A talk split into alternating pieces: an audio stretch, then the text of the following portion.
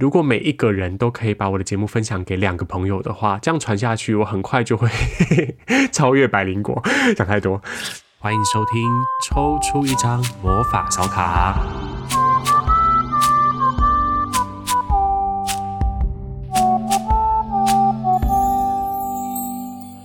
Hello，大家好，欢迎收听抽出一张魔法小卡，我是景路。在节目正式开始之前呢，要来做一件很重要的事情。那这件事情就是要先祝大家二零二二年新年快乐。虽然这句话呢，大家在一个月后的农历春节又会再次的听到。那我这集节目的上传时间应该也是离第一周有一点距离了。但是新年新气象，毕竟是这样子。那我自己也感觉到进入了一个新的年份之后，就觉得蛮有动力的。毕竟是女祭司年嘛，女祭司年就是要帮自己找到一些理性的判断，但是这个理性的判断跟想法，或者是做事方式，其实是让人可以更接近自己内心的情感还有真实的。那像我自己的本业，诶，之前应该也跟大家讲过，我自己的本业是做芳疗师。那我们的公司有一个很有趣的系统，叫做芳香五星术。就是香气的芳香，然后五个星星五星数，好，就是数就是算数的数，芳香五星数。这个系统有趣的是，它跟生命灵数有一点像，哦，它跟生命灵数是有一点接近的。可是它的趣味之处就在于，每一个类型遇到的困扰，或者每个类型遇到的问题，其实都有相对应的精油可以来解决。那在不同的类型呢，今年度的流年也会遇到不同的难关。只是二零二二年，如果我们就说一个集体性或者是整体的主题的话呢，就可以把它想象成是每个人都应该要更加靠近自己的真实。要去跳过那些啊、过去自己想象出来的东西啦，各种幻觉啦，或者是各种假的信念，要去跳过这些东西。不同的系统里面讲的东西，其实往往是会有一些相似之处哦。所以就在这边先祝福大家，新的一年度都可以更加的跟自己的真实待在一起。那今天的主题要来跟大家聊什么呢？其实就在于快要进入农历春节。锦路算牌的生意也就越来越好了，然后就是陆续会有一些朋友就直接在线上跟我约算塔罗。那最近在算的塔罗牌的主题呢，不外乎就是两大路线，要么就是算工作，要么就是算感情。可是过年前很有趣的东西，过年前很有趣的东西是什么呢？就是通常算一算，最后就会发现跟原生家庭会有一点关系。我觉得最近的这几个朋友都是有类似像这样子的状况。那那个原生家庭呢，我就在这几个个案抽到的牌面找到一个很关键的一张牌，今天想跟大家聊聊。那张关键的牌呢，就是恋人。好，恋人这个排名听起来是非常非常的吉祥哦，觉得好像就是有那种两小无猜啦，然后要待在一起啦，然后时时刻刻腻在一起啊，就像前几天在捷运上啊，就也是看到那种国中生啊，在车厢里面腻在一起那一种，就非常的青春甜蜜到让人有一点生气的那种状态。你乍听这个排名会觉得是这样子。但是，呃，如果大家现在同时有其他装置，或者你可以在自己的手机上面查找的话，你可以输入“恋人”后面加“韦特”哦。为什么要特别强调韦特呢？因为我后来有发现听众回馈说，诶，为什么他找到了牌跟我讲的都完全没有关系哦？发现是找到其他系统的，所以你可以输入“恋人”，再输入“伟大的伟”、“特别的特”，那这样你找到的牌面就会跟我所描述的是一样的。那我们可以先一起来看一下这个恋人牌的牌面。其实恋人牌呢，你就把它看成是一个三角形哦，正三角形，尖端在上面，然后底部有另外两个短点的这个正三角形。底部的两个端点呢，分别是一男一女，好，都是裸体赤身啊，就看起来好像啊，伊甸园里面哦，其实不是好像啊，就是哦，就是伊甸园里面那个亚当跟夏娃的圣经故事的形象。那在天顶那个最高的尖端的那个天使呢，其实就是拉斐尔。那拉斐尔这个天使跟沟通的这个含义是非常相连在一起的，就拉斐尔也代表了双方的沟通，或者是彼此的意见的交换。所以这张牌看起来好像是伊甸园里面那种情窦初开啦，然后好像啊呃、双方的关系都可以很美好的前进。尤其是如果在算感情的问题的时候，很多个案英文很好，他看到 The Lovers。啊，然后就觉得哇，那个恋人是不是接下来桃花要朵朵开啦？然后接下来一拜父母，二拜什么一拜高堂，什么送入洞房之类的，好像接下来关系就要可以更进一步。但嗯，如果大家熟知塔罗牌的逻辑，或者至少我解读塔罗牌的逻辑的话，就会知道，嗯，事情其实是没有那么干单吼。我常常会开玩笑说，整副塔罗牌七十八张，真正的所谓传统意义上的好牌，我个人认为可能不超过三张。那恋人牌有没有确评中选进到这三张的范围之内呢？哦，其实它是一个有好有坏的一张牌。好，且听我娓娓道来。恋人牌它在整个大阿尔克纳里面排序是六，大家不熟悉数字没关系，我直接先跟大家讲前面几张是什么，二三四五就是在这个所谓的牌的这个顺序对应到我们生命里面的顺序嘛，六前面的四个数字二三四五分别是今年度的流年牌女祭司，明年的女皇，后面四号牌是皇帝。五号牌是教皇，你都先不需要知道这些牌的牌意是什么，你光是听到这几个名字，是不是就觉得好像有一种进入皇室要跟女皇行礼，要跟皇帝跪拜，然后看到女祭司跟教皇的时候，就要觉得非常的崇敬、非常的尊敬的感觉？没错，恋人牌是什么？恋人牌是先走过了前面的这些不同阳性能量跟阴性能量的滋养啊，才走到恋人牌这个位置哦。对应到我们的成长阶段，其实就是跟父母的相处，或者跟家中的比较强势的阳性能量、比较主要的阴性能量彼此互动之后的结果，就会影响我们怎么去挑选自己的恋人。所以就有趣啦，我们就回来看一下恋人这张牌的牌面哦。想象一下情窦初开的小朋友，然后第一次谈恋爱，他要挑选对象的时候呢，最有可能的状况是什么？理想的家庭，理想的家庭就是他深深的被爸妈爱着，然后小时候没有遇过任何的呃困难，然后没有遇过任何亲子关系的干扰，或者是彼此的摩擦冲突的话，理想的状态就是他可以真的。长出了自己的人格，然后去挑选一个适合自己的伴侣嘛，至少在当下是一个自己想要追求的对象。但是大部分的时候其实不是诶，大部分我们在情感关系里面挑选的都是自己小时候没有被爱的那一个部分。你希望你的对象可以去补足那个小时候没有被爱的自己。所以恋人牌的牌面很可怜哦，那个工具人亚当就这样看着夏娃，你看到他的视线是看着夏娃，对不对？但是夏娃看着哪里？夏娃看着神，夏娃看着天使，哈，就是神跟天使。我们在这边稍微就是混合一下概念，就是一个比人类更高等的一个存在，我们可以把它视为是个理想型的象征。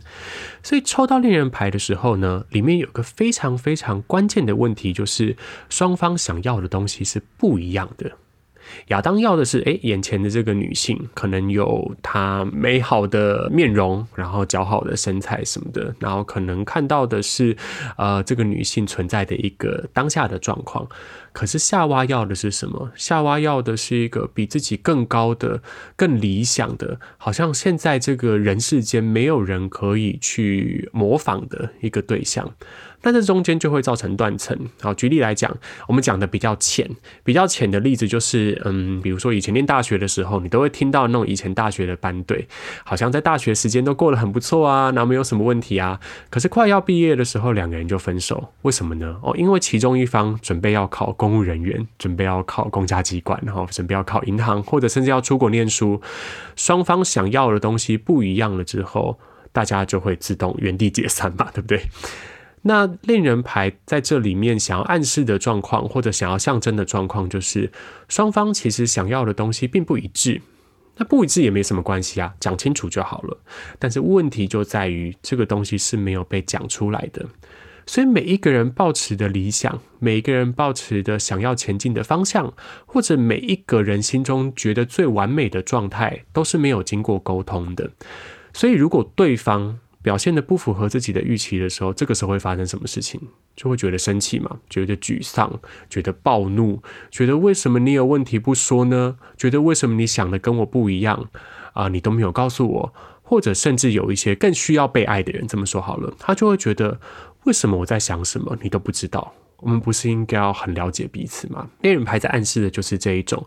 嗯，你完全把对方当成是一个全然的理想型了，然后你用了自己的理想去套在对方身上，然后对对方生气说：“为什么你不像我理想的那个样子？”通常，如果我们在这个心态上面再稍微往下讨论的话呢，其实都可以从个案身上看到一个家庭的痕迹哦。就是，呃，这个阶段你的无论是工作，呃，有些人是跟上司的问题嘛，可能觉得上司怎么不够赏识自己啦？我这么努力，为什么没被看见？或者是，啊、我明明就跟另外那个同事一样放了很多的心思，为什么我好像没有得到同等的赞赏？这样的心态，有的时候是真实的，有的时候你完全可以去争取你应该有的权益。可是其他时候呢？其他时候，其实我们是在跟心里面的那个小时候没有被好好的疼惜的自己，就是在为他生气，在为他打抱不平。所以每一次我的个案啊，抽到恋人牌，或者他今天跟六这个数字很有感应的时候，通常八九不离十，第一个是要去请他跟对方多多的讨论彼此之间的理想状态，然后就会发现不一致的地方。那个不一致的地方，要不要花行动去解决，就是双方的事情了，可以好好的讨论。但是如果恋人牌是在各个不同的问题里面都反复的发生的话，就还蛮建议可以把那个念头拉回到所谓的原生家庭的状况里面。今天你在一个工作里面感到受挫，那今天这个老板或今天这个上司给你很多的压力，让你觉得很不舒服，或者你觉得没有被他们看见。抽到恋人牌的时候，你不只是要把彼此的期待跟想象好好的搬上台面来讨论，你还必须得要分辨得出来你要的到底是什么。你希望对方赞许你吗？你希望对方喜欢你吗？还是你希望这件事情可以被完成？如果你的心态比较多都是在前面，希望跟对方保持一个良好的关系，希望被像那个小孩这样子摸头的话，嗯，那接下来的功课可能就是把这个情绪跟情感给分开。所以恋人牌其实是要告诉大家，好好的去辨明你自己的期待，其实是没有办法被别人实现的。如果你一直一直困在这个期待所带来的就是缺憾啦，或者是匮乏感的话，你可能会活得真的不是很快乐。哦所以在新年的这个时间点，跟大家分享这张牌的一个相关的讯息。我想这个在接下来农历春节这样的场景也会蛮大程度的发生啦。就是我自己也是啊，我自己是那种嗯家里面算是年纪比较大的最大的男性哦。虽然排行，如果你照以前什么那种嫡庶的那个方式来排行的话，就不是那种嫡长子、嫡长孙，可是是男生里面年纪比较大的。那渐渐的也会会发现，说大家年纪也到了嘛，就会开始对某一些议题可能施加一些期待啊，或者是希望我早点结婚啦，或者你年薪多少啦，然后拿多少年终啦。我曾经在几年前，其实对这件事情是觉得有一点愤怒、生气、失望、伤心，因为我后来花了一点时间整理啦。总之，我的心情是，我就觉得，诶。家里面的长辈们好像没有真的关心过我快不快乐，反而在关心很多这种就是物质的东西。但今年是女祭司年嘛，我们要用理性来看待这种情感。在今年度，或者其实在去年的时候就开始酝酿了。我就突然间意识到，其实每一个人的理想型都奠基在自己的匮乏上面。他们希望自己的后代，或者希望自己的下一代可以发展得更好，这个是很好的祝福嘛。只是那个祝福里面有多少是他们对于自己的生命经验的延伸，或者是多少是呼应到他们自己真正想要的东西，但是没有办法做到，所以希望下一代来实现。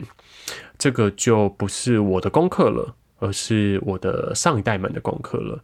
那在这个阶段里面，把这些期待都分开来，其实对双方是可以比较舒服的。那有的时候，我们甚至没有办法改变别人，我们也只能改变自己的时候呢，抽到恋人牌的话，或者是你遇到像我刚才前面的那样的状况的话，会建议大家就是可以试试看啦，因为这是我的方法。我在心里面就会想说，好。今天他塞了一堆东西过来，就像你知道过年的时候不是都会红包这样推来推去吗？他塞了一个他自己的期待过来，我在心里面就把它塞回去。我不是在拒绝他，或者是我不是在拿了之后又生气，我不要接受他，而是说好，我知道这不是我的东西，我知道你的焦虑、你的期待、你的压力。好，很好，那是你的东西，但我不一定要接受它，所以你可以在心里面去用这样子的某一种小剧场，我姑且把它称作是小剧场好了。可是很仪式性的，在别人把他们的期待压在你身上的时候，你就在心里面想象一个画面，你把对方那个想法、期待都好好的再还给对方，不要留任何的东西在自己身上。我今年打算这么尝试，然后就看看说，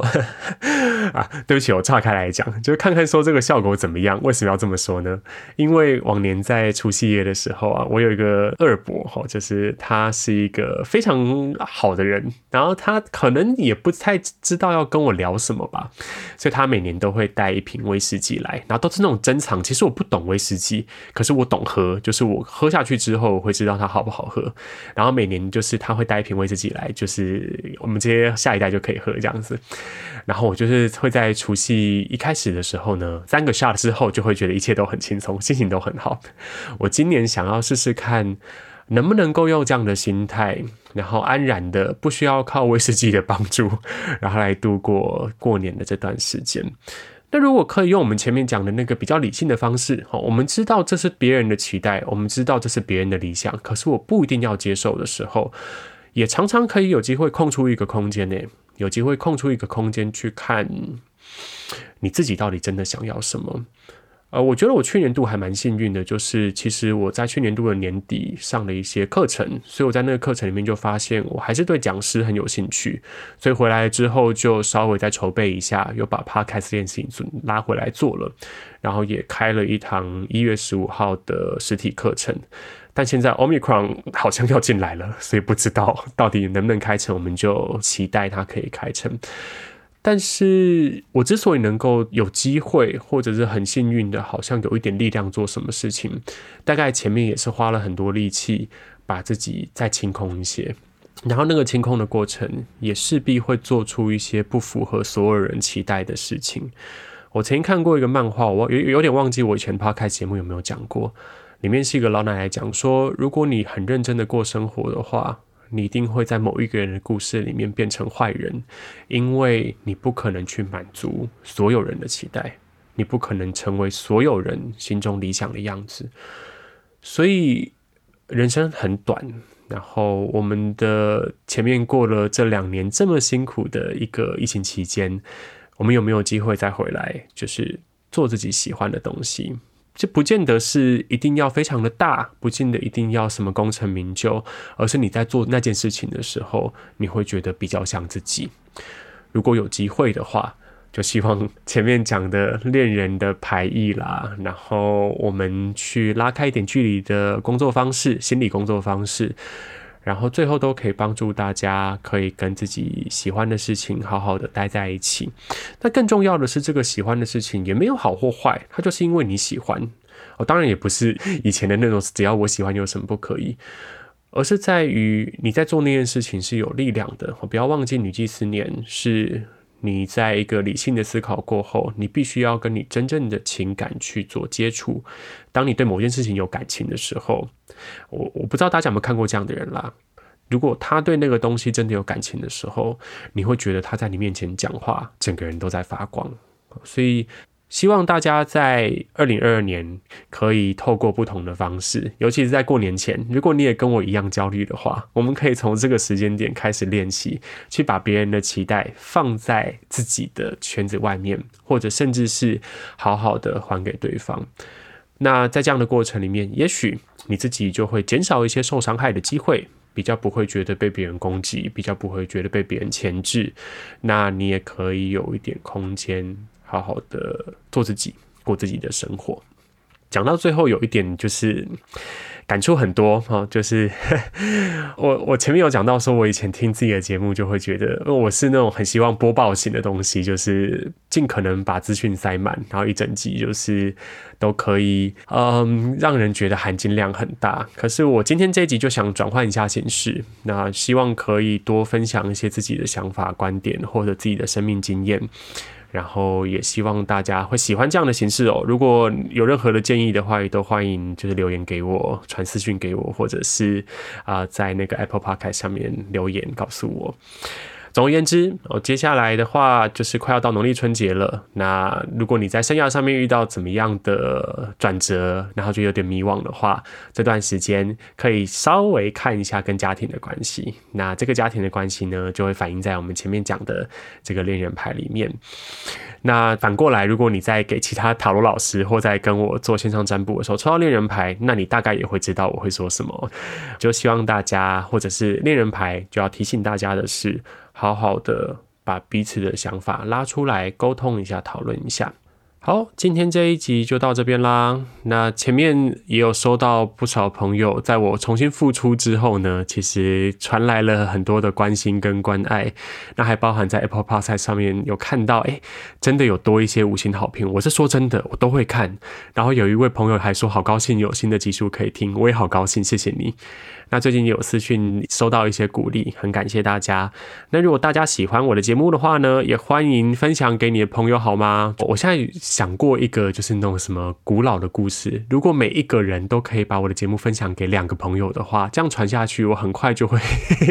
超越百灵果。讲太多，但是就是呃，如果你真的喜欢，然后愿意的话呢，都欢迎把我的节目分享给更多的朋友。那我们今天这一集就到这边喽，我们下次见，拜拜。